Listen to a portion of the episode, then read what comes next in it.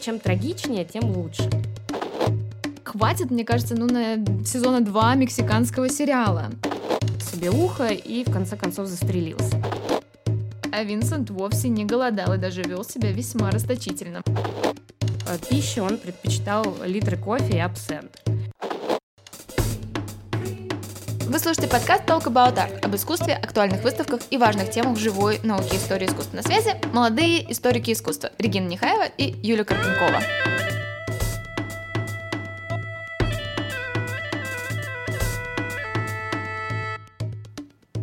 Всем привет! Это уже наш пятый подкаст, и мы решили сегодня немного поговорить о мифах. Но не о древнегреческих или скандинавских, а о мифах, которые вокруг себя создают художники, и которыми их фигуры обрастают со временем. Вот такие яркие личности, как Ван Гог или, предположим, Фрида, это художники с очень сложной судьбой и яркой биографией. И вот эта вот биография и судьба порой кажется совершенно неотделима от их искусства. Они перемешиваются буквально друг с другом. И вот что в этой биографии правда, что в ней вымысел, как во всем этом разобраться? Вот на какие вопросы мы сегодня будем отвечать. Угу. Идея записать подкаст на эту тему появилась после слов искусствоведа Кирилла Алексеева, который подчеркнул, как в современном искусстве ценится личная мифология художника, откуда он, какие события на него повлияли и что он хочет своим искусством рассказать. Интересно и то, что мифология многих художников прошлого начала формироваться и развиваться уже после их смерти. И это было результатом трудов не только кураторов и биографов, но еще и авантюрных арт-дилеров. И начать мы хотим с одного из наиболее ярких примеров личности, где миф вообще сложно отличить от правды. И говорю я сейчас о всем известном голландском художнике XIX века Винсенте Ван Гоге.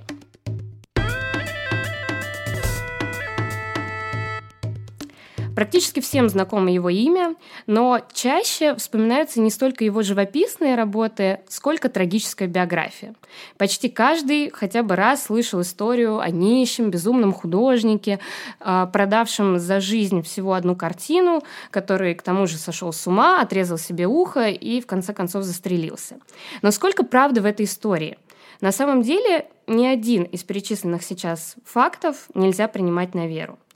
И вот сейчас на его примере мы попробуем разобраться, что же здесь правда, а что нет. Вот хотя бы несколько фактов, опровергающих наши исходные данные. Все мы знаем, что картины Ван Гога не продавались, иного дохода у него не было, и денег постоянно не хватало. Но значит ли это, что он был нищим? Вовсе нет. Долгие годы спонсором Винсента был его брат Тео, который прислал ему не только деньги, но и новые краски и холсты хорошего качества, чем не могли похвастаться современники Ван Гога, например, Гоген, его друг, и Тулус-Латрек, которым приходилось писать свои работы на чем попало – при этом эти самые краски, к слову, а, Ван Гог использовал весьма расточительно. Гоген, проживший несколько месяцев с Винсентом, вспоминал, как его раздражали разбросанные по всему дому тюбики с краской, старые и новые, но главное, не закрытые и засохшие. Да, тут я хочу сделать ремарочку. Я специально, значит, погуглила и э, решила выяснить, сколько же стоили краски и насколько рас, ну, расточительным был Ван Гог в этом плане. И для примера. Тогда тюбик краски стоил 20 франков. 20 франков равнялись 7,5 золотым русским рублям.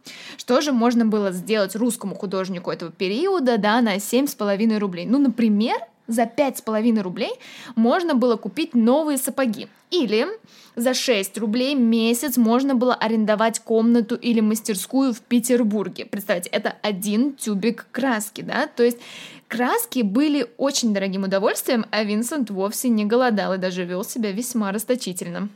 То есть нищий, как нам казалось раньше, Ван Гог, э, к тому же э, еще был страстным коллекционером. Он собирал японские гравюры, которых в какой-то момент накопилось более 600 штук в его коллекции, а также репродукции европейских художников, например, любимого Ван Гогом Франсуа Миле. А вот еще один миф художника.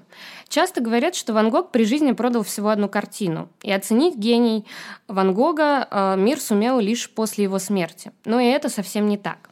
Картина «Красные виноградники в Арле», которая сейчас находится в Пушкинском музее в Москве, была отнюдь не первой и не единственной продажей работ Винсента, а первой наиболее дорогой. Полотно продали в 90-м году за 400 франков, что 1890 стало... Да, конечно. А, что стало прорывом Ван Гога в мир серьезных цен. В остальном он продавался ничуть не хуже своих современников, того же Сера или Гогена. По документам известно, что у художника купили 14 работ, но, скорее всего, сделок было гораздо больше. Также можно прокомментировать и его легенду о непризнанности. А, не все, конечно, считали его гением а, при жизни, но а, еще за несколько лет до своей смерти он прочитал в газете «Меркюр де Франс», что он великий художник, наследник Рембрандта и Халса. Это написал в своей критической статье модный на тот момент парижский критик Анри Орье. Ну и, конечно, всех волнует вопрос безумия художника, а, которому за последние сто лет успели приписать более 30 диагнозов от эпилепсии до шизофрении. Сейчас докопаться до правды уже, конечно, куда сложнее, чем тогда, но многие исследователи Ван Гога опровергают версии о его безумии и говорят, что одной из главных его проблем было расстройство сна, ну и последующие за этим уже не патологичные нервные расстройства. И это на самом деле неудивительно при его образе жизни в последние годы, когда э, пищу он предпочитал литры кофе и абсент. Итак, э, надеюсь, что на этих нескольких примерах мне удалось показать, что Ван Гог художник и человек, несколько далек от того образа безумного гения-одиночки, который сформировал, сформирован в сознании многих. Да, ну и нам, конечно, хочется сегодня рассказать о том, кто вот этот миф художника э, создает, да, и как вообще вся эта история работает. Так вот, в случае с Ван Гогом потрудился целый отряд заинтересованных личностей. Э, это были биографы, арт-дилеры, галеристы. Одним из первых, кому попытался, э, кто попытался подступиться к личности Ван Гога, был немецкий искусствовед и галерист Юлиус Мейер Грефе.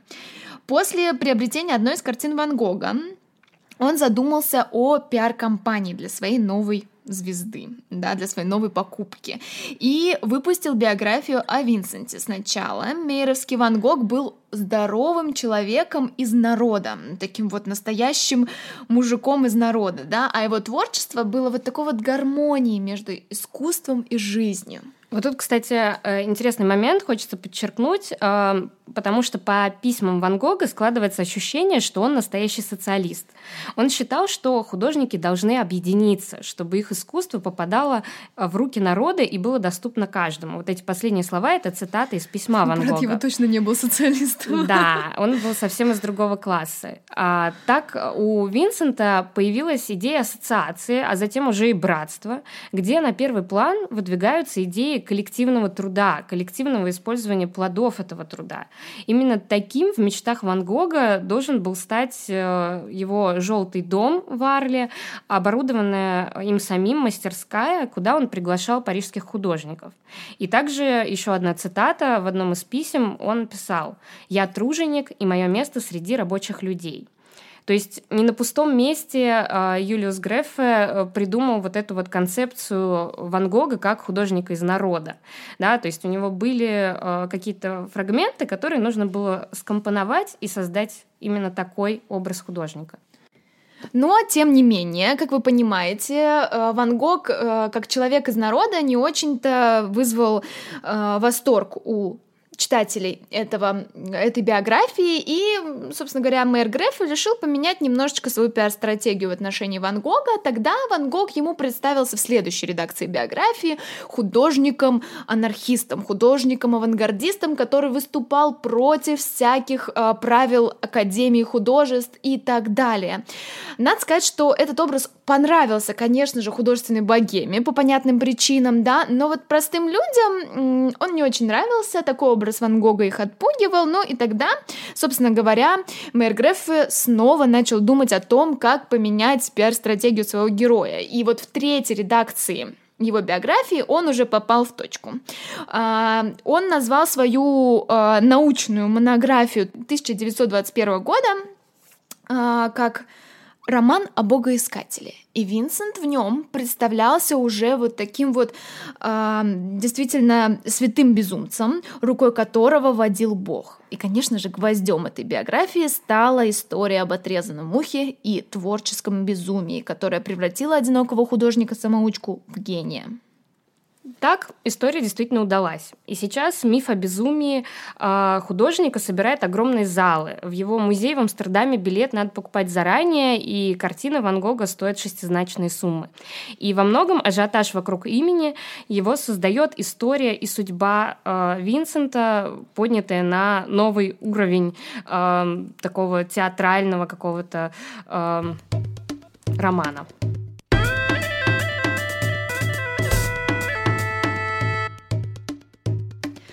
Но всегда ли так было? Всегда ли безумие было просто синонимом гениальности, а миф о сложной судьбе художника сразу же равнялся шестизначному числу на чеке? Непризнанность в истории искусства не всегда была равна гениальности. Так, к примеру, в истории искусства плотно вошло имя Рубинса – его произведения можно найти чуть ли не в каждом европейском музее, и имя Рубенса практически тождественно термину барокко. Да? Я думаю, что, ну, если вы немножечко разбираетесь в истории искусства, когда слышали про барокко, то э, у вас имя Рубенса вызывает определенные ассоциации с этим стилем. Но вот Рубенс на самом деле не был безумцем и далеко никогда не был непонятым гением. Он был, ну, очень успешным человеком, просто гениальным пиарщиком и талантливым организатором. Ну, фактически он был настолько успешен, что часто занимался, ну, таким вот брендированием своей продукции. Пока его мастерская писала заказы, он просто проходился, подписывал их внизу, вот и готово, вот ваш Рубинс, которого вы заказывали, да. Он, безусловно, был безумно талантливым, но он был очень успешным, да, и вот этот вот успех, он вынуждал его, как и любого художника успешного, любой художник из старых мастеров стремился к этому, да, к тому, чтобы стать успешным, завести свою мастерскую. И вот успешность, она вынуждала его к тому, что в том числе, да, а, выпускать под своим именем, под своим брендом, на самом деле, не свои работы. Да, Рубинс, безусловно, очень талантливый, очень успешный. Он крайне важная фигура и не меньше гений, чем Ван Гог, но его успешность, она не так интересна людям, потому что нет вот этого мифа о страдальце-художнике. У него все было очень хорошо, да. Но на самом деле этот миф о художнике, который познал мир через свою боль, плотно вошел в европейское сознание с эпохой романтизма. В начале 19 века наш мир сильно поменялся. Люди осознали, что такое войны практически мирового масштаба. Я сейчас говорю про наполеоновские войны, конечно, да, тогда это был действительно ну, действительно масштабные столкновения, о которых люди тогда еще не знали, что они могли быть. А, и все вот это вот заставило людей искать свою идентичность и обращать внимание на свой внутренний мир. И о романтизме мы с вами знаем по школьной программе, но все, наверное, у всех от зубов сразу отскакивает э, Цири или герой нашего времени Лермонтова, да, но романтизм — это очень широкое явление. Оно реализовалось не только в живописи и не только в музыке, но и даже в философии э, и собственно говоря, а, в литературе, да, то есть это был действительно такой вот, ну, скажем так, большой стиль, да, и от того, что люди взглянули внутрь себя, появился и интерес к фигуре художника. Теперь он не просто казался ремесленником или руководителем цеха, да, он представлялся пророком, пришельцем, непонятым гением. И вот Шлегель говорил, очень люблю эту цитату, тем, чем люди являются среди других созданий Земли, тем являются среди людей художники. То есть художник, он не человек, он что-то совершенно другое. И вот так началась мифологизация образа художника. Художники-романтики сами в этом преуспели. Они пытались жить как вот герои настоящего мифа. Например, Жирико, да, когда он задумал свой плод Медузы, огромную картину, основанную на реальных событиях. Если вы вдруг ее никогда не видели, предлагаю вам сейчас ее загуглить, да. На первом плане картины вы увидите буквально э, заваленную груду трупов человеческих. Для ее написания Жирико снял огромную студию в центре Парижа, куда бы влез гигантский холст, и договорился с ближайшим госпиталем, чтобы получать оттуда нужные образцы. Ну, вы понимаете, о чем я, да? Которые бы были вот таким вот наглядным пособием. Сам Жирико очень интересовался темой безумия. Он посещал психиатрические больницы, создал даже серию, изображающую ее пациентов. И надо сказать, что э, Жирико, э, собственно, сам, мне кажется, закончил как такой, мне кажется, кажется, романтический герой, потому что умер он очень рано. И он действительно вот пытался жить как этот романтический герой продолжение разговора о популярности безумия, с одной стороны, да, романтики с этими идеями вышли еще в начале XIX века, но по-настоящему тема безумного художника, художника непонятого, обрела популярность уже к рубежу веков, к началу века XX. И повлияло на это, конечно, развитие науки о человеческой психике. Художники нового поколения, например, Густав Климт и Эгон Шиле, начали цитировать в своих работах фотографии психических больных в состоянии истерии или эпилептического припадка, которые стали широко доступны в начале XX века благодаря медицинским альбомам. И особенно интересно, что параллельно в это же время а, сам тип творческой личности в обществе теперь подразумевает определенные психические отклонения или же обостренную чувствительность, а вовсе не дипломатическую способность договориться с заказчиком или умелый менеджмент в мастерской, как это было при Рубенсе. И как утверждает Розмари Брухер, в обществе этого времени культивируется идея того, что безумие художника исходит вовсе не от его собственной генетической патологии, а от негативного воздействия внешнего мира. Болен не художник, а общество, в котором он живет. Так популярность идеи художника проклятого начинает расти, и, судя по всему, она актуальна до сих пор. Это ты очень хорошо подметила. Безумие, вот эта вот непонятость, какая-то внутренняя драма сейчас ценится намного больше, чем искусство не худшее по качеству, но, скажем, без вот этого романтического флера и какой-то внутренней трагедии.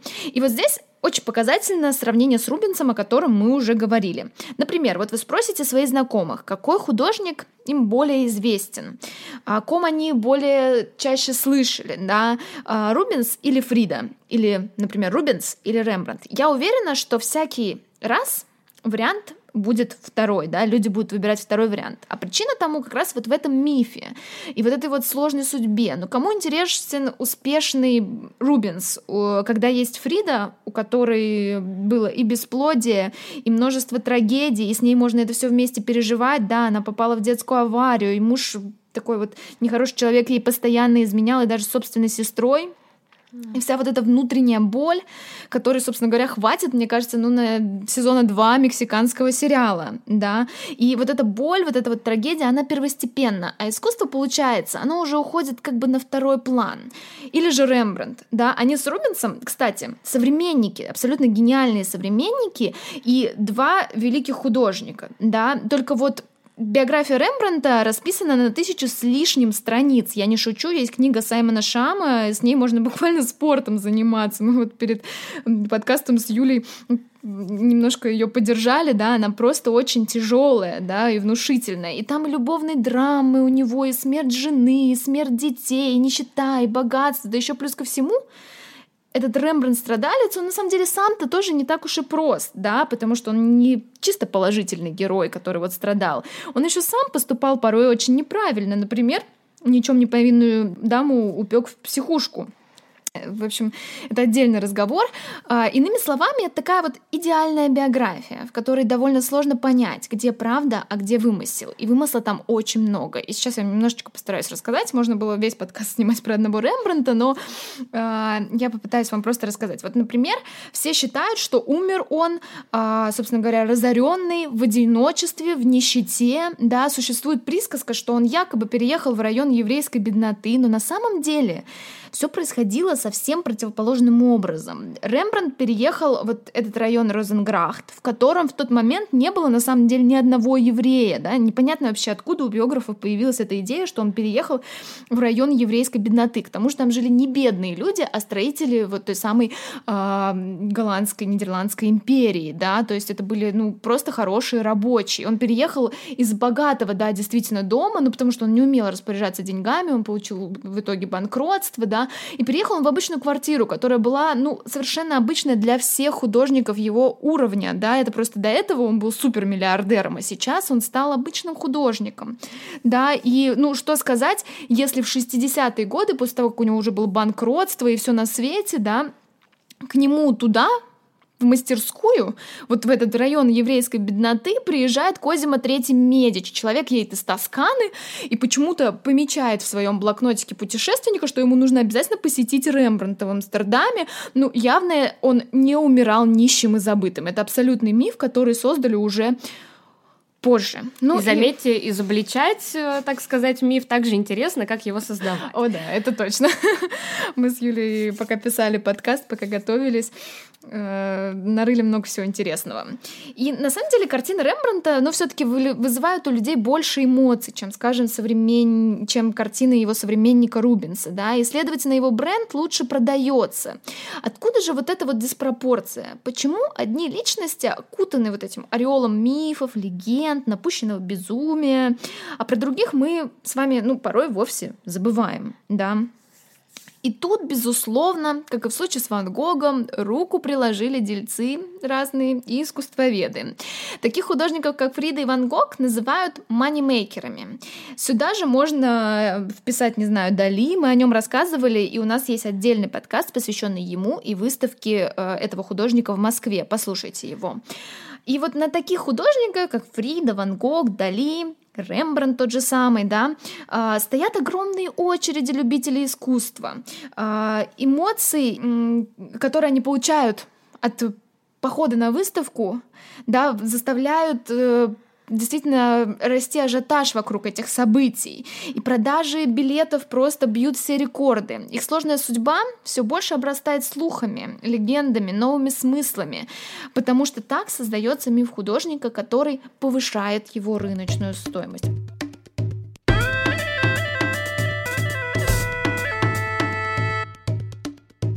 Вот приведем пример с Фридой. Фрида никогда бы не была такой популярной, если бы не несколько обстоятельств. Не поверите, но про художницу впервые вообще вспомнили только в 1982 году, когда в Лондоне в частной галерее провели ее выставку. И дальше ситуация развивалась по тому же сценарию, что и с Ван Гогом. Да? В 1983 году Хейден Эррера пишет биографию Фриды. Это легендарная книжка, которая пересдается по сей день. Вы можете найти ее в книжных магазинах. Некоторые даже предлагают включить ее в 100 лучших книг, написанных за 100 лет. Хейден Эррера дали за это э, Пулицеровскую премию и так далее. Книга была переведена на 25 языков, включая арабский, китайский, иврит и литовский. Но надо сказать, что в профессиональной среде эта книга сильно критиковалась, как раз за свой такой вольный и очень однобокий взгляд на Фриду, как лишь на страдалицу. Именно Хейден Эррера создала вот этот образ трагической судьбы Фриды, да. А вот дальше уже в 90-х и начале 2000-х, Мадонна покупает себе в коллекцию несколько картин Фриды, да, и уже, понятно, ее цена повышается, если уж такая персона, как Мадонна, предпочитает ее искусство, да, а дальше, в 2002 году, по мотивам биографии, которую написала Хейден Рера, а, создается голливудский фильм с Сальмой Хайек. И вот все. С этого момента про Фриду знают все. Она очень узнаваема, ее образ очень яркий, и фактически Фрида улыбается нам, ну, с каждой упаковки огромного количества, даже не буду перечислять, совершенно не связанных с художницей товаров, да, по всему миру. Вообще, а, изображение Фриды — это отдельная длинная история. Они сейчас везде, э, ну, просто буквально она улыбается с, со стен и с продуктов в супермаркетах по всему миру нам с вами, да. Но Фреда, она настоящая селебрити. Да. А сделали ее такой несколько человек. Искусствоведы, энтузиасты, коллекционеры. И в современном мире сложная судьба и история на самом деле очень сильно прибавляет в цене к произведению искусства. Поэтому и коллекционеры, и кураторы, и искусствоведы очень заинтересованы вот в этих самых мифах. Они порой их и создают.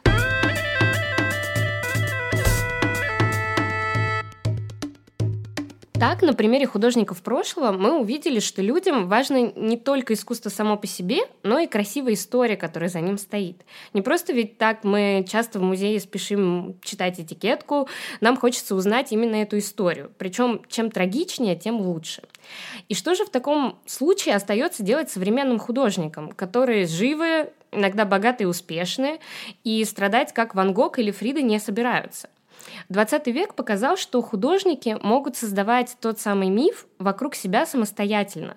Они помнили, поняли, что им может помочь собственный бренд. Они должны стать сами себе продюсерами и постоянно производить такие художественные события, которые бы активно обсуждались э, в обществе. События столь цепляющие и радикальные, о которых будут говорить и многие годы спустя. Такими событиями были, например, «Квадрат Малевича» или «Фонтан Дюшана». Думаю, спорить не придется, что их вспоминают и спустя сто лет. О, да.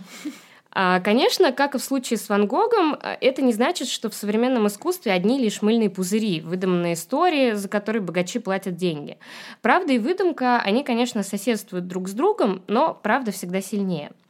А, хочется тут вспомнить а, фильм э, достаточно новый, он называется «Работа без авторства», который наглядно повествует как раз о том, как формируется мифология современного художника. Э, фильм э, хоть и номинирован на «Оскар», но активно советовать я его не могу. Действие очень растянуто, временами еще нудно, и только под конец собирается в цельную картинку. А, немножечко расскажу. За основу сюжета главного героя взята биография Герхарда Рихтера, одного из самых дорогих из ныне живущих художников. Он писал вначале в стиле соцреализма, неожиданным образом, работая в ГДР, а потом переехал в ФРГ незадолго до закрытия границ и поступил в Дюссельдорфскую художественную академию, где и стал заниматься именно современным искусством. А сейчас Рихтер стоит миллионы – и в тот, ну, на тот момент он еще только находился в поиске себя и своей какой-то темы. Одним из его наставников в Академии был другой художник, Йозеф Бойс. И в фильме Бойс как раз как наставник делится э, своей историей или тем самым мифом с юным Рихтером. Э, если вкратце рассказать историю Бойса, то он в возрасте чуть за 20 э, стал... Э, военным летчиком-радистом на фронтах Второй мировой войны, естественно, немецким летчиком-радистом, а, который дислоцировался долгое время в районе Крыма. И началом его личной мифологии стал как раз э, момент, произошедший с ним именно на войне. А, это была дата 16 марта 1944 года, когда самолет его был сбит над Крымом. Это событие стало отправной точкой в самой карьере художника, а, так как а, татары, как он рассказывал, а, нашли его в снегу после аварии, второй пилот погиб, а Бойс получил многочисленные ранения, в том числе черепа и несколько переломов костей. Но татары, как рассказывает Бойс, нашли его, покрыли его тело жиром, чтобы помочь ему восстановить тепло. Напомню, он до этого, как он рассказывает, день проезжал в снегу, потому что все-таки это март, а, и согрели его теплым войлоком, который был а, использовался татарами для своих палаток. Эта история стала основой художественной личности Бойса и дает ключ к толкованию использования им в своем искусстве нетрадиционных материалов, среди которых как раз тот самый войлок и жир. Они занимают центральное место. После возвращения из плена э, уже в 1947 году Бойс э, стал таким своеобразным художником-шаманом. Он создает э, работы, которые практически невозможно воспринимать как арт-объект, э, способный участвовать в каких-то рыночных отношениях. То есть это что-то вне эстетическое. Например, э, его жировой угол, когда любимым материалом Бойса как раз э, вымазан чистый белый угол галерейного пространства. Жир, по мнению художника, это целительное средство, а, живое и естественное, которым Бойс, как шаман, хочет залечить раны мира, оставшиеся после Второй мировой войны. При помощи подобных практик Бойс пытается помочь обществу послевоенной Германии заново обрести себя, да, спастись от вины за страшное прошлое, так как это якобы случилось э, с самим Бойсом в татарском поселении. Я уже несколько раз э, подвергла вот эту историю Бойса, довольно-таки красивую, трагичную, э, сомнению, да, то есть якобы он это сделал, как он говорит. И дело в том, что очевидцы которые нашли Бойса э, после аварии, утверждают, что он был в сознании, и никаких татар э, в деревне в тот момент, когда произошло крушение, не было. А Бойса обнаружили в поисковой команды довольно скоро после э, того, как случилась авария, и дальше он три недели просто лежал в госпитале, э, в какое-то время восстанавливаясь. Так мы не знаем. Э, это история, которая ему привиделась во время его отключки и восстановления, либо он ее придумал намеренно, чтобы таким образом создать вот свой собственный миф.